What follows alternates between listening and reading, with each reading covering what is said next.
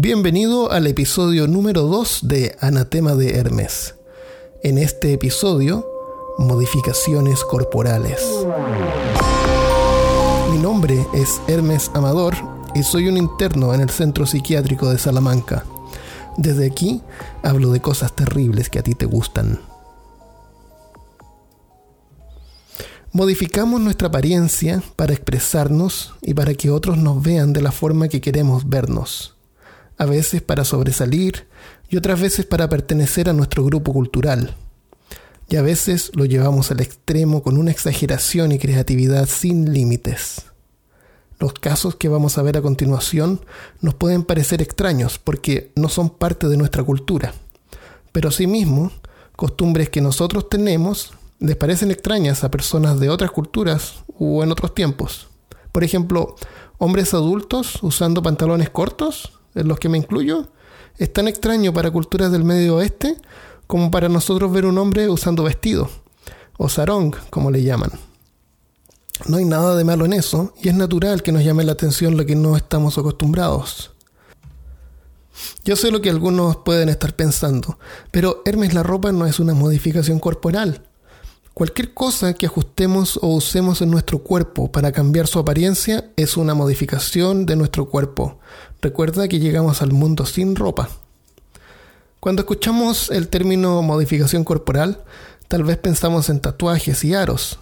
Y eso es correcto, pero hay más. Siguiendo con esa misma escena, encontramos la cicatrización, que es causar heridas con el objeto de que cuando curen dejen una cicatriz formando un patrón definido. Puede ser una figura o solo una textura en algún área. ¿Quién no ha querido alguna vez tener escamas? Otras formas son implantes bajo la piel, como por ejemplo en la frente para simular cuernos. Mutilación es otra forma de expresión en esta escena.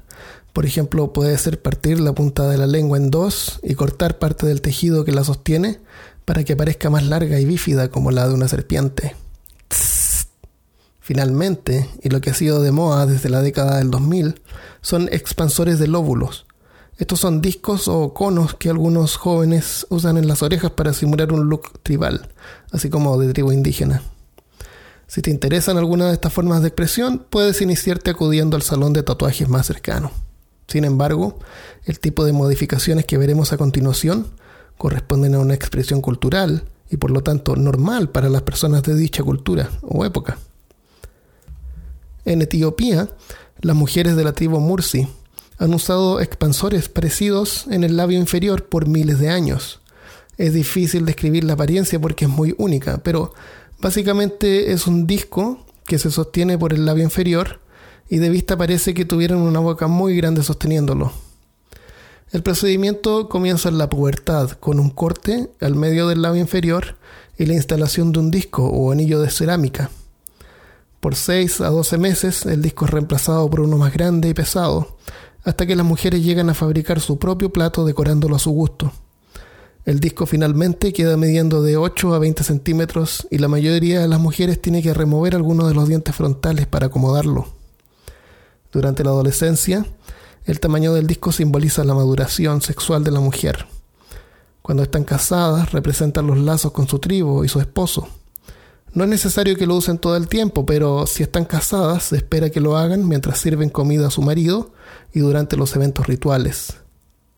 Si el marido muere, es tradicionalmente tirado. Aunque algunas mujeres lo encuentran esencial para poder encontrar marido, las más jóvenes están abandonando la tradición ya que el procedimiento deja el labio inferior desfigurado permanentemente. Si te atreves, Puedes ver algunas imágenes de esto y otras prácticas que veremos a continuación en la página anatema.info. En Tailandia, las mujeres de la tribu Kayan apilan anillos de bronce en sus cuellos para alargarlos. Les llaman mujeres cuello de jirafa. Y en su tribu se considera elegante y atractivo. En realidad el cuello no se alarga, los anillos que conforman un tubo separan las vértebras del cuello, empujando la mandíbula hacia arriba y los huesos de los hombros hacia abajo, comprimiendo la caja torácica y haciendo que el cuello parezca más largo. A los cinco años, las niñas comienzan a usar anillos, y luego de varios años, las mujeres sienten que los anillos son parte de su cuerpo. Cuando los anillos son removidos o reemplazados, el cuello se ve dañado y descolorido. Si no se hace con cuidado, la mujer puede morir de asfixia, ya que los músculos del cuello, permanentemente atrofiados, ya no pueden sostener la cabeza. Antropólogos sugieren que esta práctica protegía a las mujeres de la esclavitud, haciéndolas parecer menos atractivas para las tribus enemigas. Otros creen que los anillos exageran el ideal femenino de tener cuellos más largos y estilizados que los hombres. Otra teoría sugiere que hace a las mujeres parecer dragones, que son importantes figuras en el folclore cayán. Hoy en día se les da a las mujeres la opción de usar o no los anillos, y muchas lo siguen haciendo para preservar su identidad cultural. El mismo es el caso de cincelar los dientes, una costumbre de las mujeres de la villa Maitawan en Indonesia. Según esta cultura, las mujeres son consideradas más bellas si sus dientes son cincelados en puntas afiladas. Cuando las mujeres llegan a la pubertad, cincelan sus dientes en un rito de pasar a la adultez. Mientras más afilado y puntiagudo, mejor. En esta tribu se dice que los dientes cincelados mantienen un balance entre el cuerpo y el alma que toma forma en la belleza de la mujer. Y si el alma de una mujer está molesta con su cuerpo, se cree que su cuerpo podría enfermar y morir. Para ser bella hay que ver estrellas, era un dicho antiguo.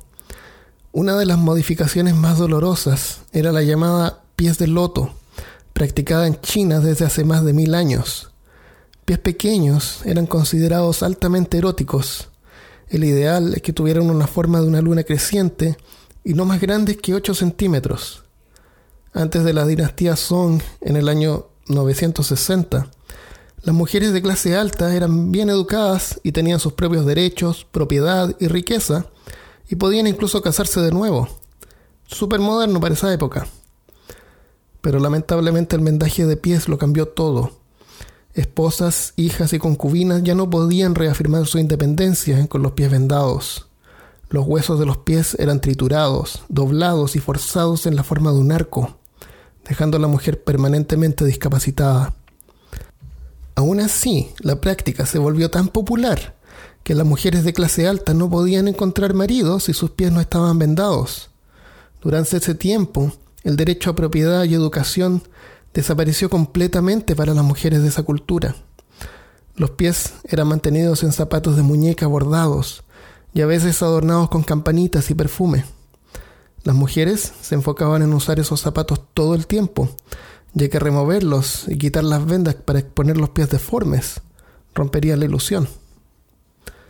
Y no fue hasta el año 1928 que el gobierno de China declaró que el vendaje de pies era dañino para la salud mental y física de las mujeres. Y aún así la práctica seguía extendida entre mujeres de clase media y baja hasta 1949.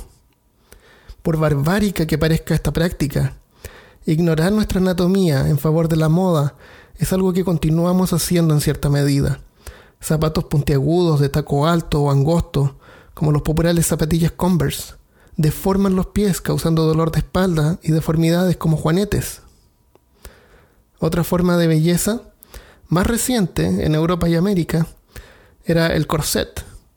Popular desde el siglo XVII en Europa, el corset o faja es una prenda que comprime el torso y lo conforma según la moda. En la época victoriana se consideraba atractivo que una mujer tenga una cintura pequeña, mostrando una figura como de reloj de arena, seguramente para resaltar las caderas. Caderas anchas son símbolos de fertilidad, porque promueve la facilidad durante el embarazo. Así que en el fondo esta moda, como muchas otras, busca hacer que el cuerpo parezca más atractivo a los hombres con el fin de procrear. El uso de corset por muchas horas puede causar desmayo por la restricción del flujo de aire. Durante la época victoriana, las mujeres se retiraban al cuarto o sillón de desmayo, donde las damas podían soltar los lazos y recuperarse. Según el récord Guinness, por la cintura más pequeña, esta midió menos 38 centímetros. El corset fue muy popular incluso a principios del siglo XX, hasta que finalmente doctores proclamaron que el uso del corset causaba problemas de salud devastadores, como desplazamientos del hígado, atrofia muscular y daño al corazón y pulmones. Hoy en día, La mayoría ha dejado de lado el corset por una moda más saludable y racional, aunque algunas fans del corset lo siguen usando como un estilo de vida. En una sociedad moderna y emancipada, me gusta pensar que otros estarán de acuerdo que una mujer sana, confortable con su forma de vestir y una identidad propia es una mujer bella. Cuando investigué sobre este tema no fue mi intención dedicarlo solamente a las mujeres. El caso es que históricamente son las mujeres las que han estado más expuestas a estos fenómenos culturales, posiblemente por presiones en sociedades machistas. Sin embargo, este último caso que vamos a ver afecta principalmente a los hombres en la actualidad. Muchos creen que siendo más altos serán más exitosos y tendrán más autoestima. En realidad, si mides más de un metro ochenta, lo que ganas es dificultad para encontrar ropa de tu talla y una escoliosis. Si vives en un lugar donde la mayoría son más bajos y las casas y muebles no están diseñados para tu tamaño. De todos modos, si eso no es un problema y tienes los billetes necesarios, te tengo buenas noticias. Hoy en día es técnicamente posible estirar el cuerpo algunos centímetros. El procedimiento es llamado distracción ósea y se usa con fines médicos para estirar las extremidades cuando éstas son desproporcionadamente cortas. También se usa con fines cosméticos para estirar los huesos de las piernas, incrementando la altura hasta en unos 6 centímetros. Esta variante se conoce como cosmetología antropométrica. Los médicos más responsables requieren que pacientes que insisten en este procedimiento deben llevar a cabo una exhaustiva evaluación psicológica de su propia imagen física para determinar qué tanto la calidad de vida ha sido afectada por su percepción de falta de altura y cuánto mejoraría si se hace la operación. Hay dos formas de hacer la operación. La forma clásica es cortar los dos huesos de la parte inferior de las piernas, la tibia y el peroné, y luego atornillarlos con una fijación externa que se va extendiendo varios milímetros al día, Prácticamente el proceso es romper el hueso y dejar que cure, cubriendo el espacio con un nuevo tejido óseo, para luego romperlo de nuevo, y así unas tres veces al día. Se puede hacer una pierna a la vez o las dos juntas para disminuir el tiempo y recuperación que puede tardar hasta seis meses. El proceso es caro y doloroso. El paciente debe permanecer en una clínica con atención dedicada ya que no puede caminar al comienzo y hay que mantener haciendo curaciones para prevenir infecciones. Otro método más moderno es un implante que se integra dentro del hueso y permite expandir una barra girando un poco el pie en una dirección. En general, quienes se prestan a estos procedimientos indican que vale la pena el dolor, el dinero y todo el tiempo que hay que invertir. En conclusión, modificar nuestra apariencia es algo innato, ya sea para asemejarnos más al grupo al que queremos pertenecer o para expresarnos, a veces artísticamente usando nuestro propio cuerpo como un lienzo. Personalmente solo tengo un par de tatuajes y un aro, visto con ropa colorida, generalmente económica pero decente, y mi color favorito es el rojo. La identidad con la que me identifico y que prefiero proyectar es de una persona jovial y atrevida. Si quieres compartir comentarios o sugerencias, visita anatema.info para seguir los enlaces a Facebook, Twitter o email. Muchas gracias por escuchar y que tengas muy buena semana.